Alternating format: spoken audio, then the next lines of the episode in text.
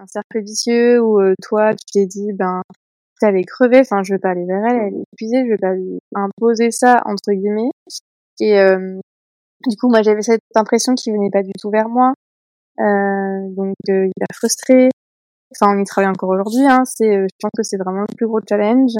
Euh, ne serait-ce que dans un couple, je pense que c'est un challenge euh, de base, clairement, on va sentir.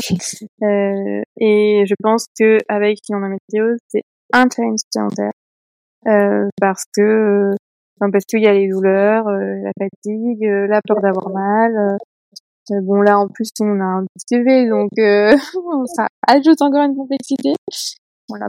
Ouais et puis enfin tu parlais de la la douleur pendant les rapports et il y a ça, et puis après, il y a aussi la volonté de vouloir le dire, parce que mmh. euh, c'est ce qui s'est passé au début, c'est qu'en fait, je pense que tu...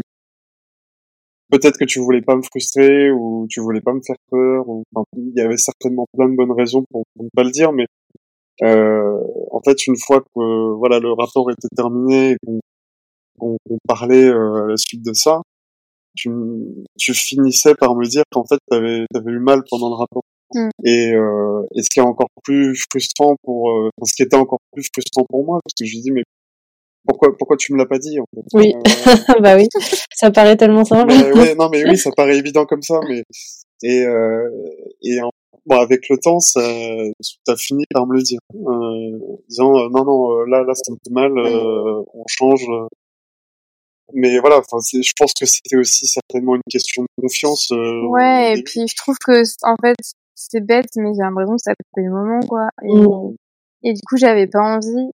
Et je me suis dit, euh, enfin ouais, c'est vraiment. Et maintenant, oui, je le dis, mais je me souviens même de moments où j'ai explosé en sanglots pendant le rapport. Quoi. C'est horrible, mais euh, mmh. parce que j'avais trop mal et, et j'en avais marre en fait d'avoir mal et d'avoir tout ce, de pas avoir, de pas avoir le droit à ce moment de légèreté en fait. C'est vraiment ça. C'est euh, Ouais, c'est la double peine, quoi, parce que déjà qu'on a mal, euh, en plus de ça, on essaie de préserver un peu l'autre de se dire que ça va aller pour quand même garder une petite magie. Et puis en fait bon on finit par avoir encore plus mal et culpabiliser euh, et faire culpabiliser l'autre. Enfin c'est c'est un cercle vicieux parfois ouais, c'est exactement ça.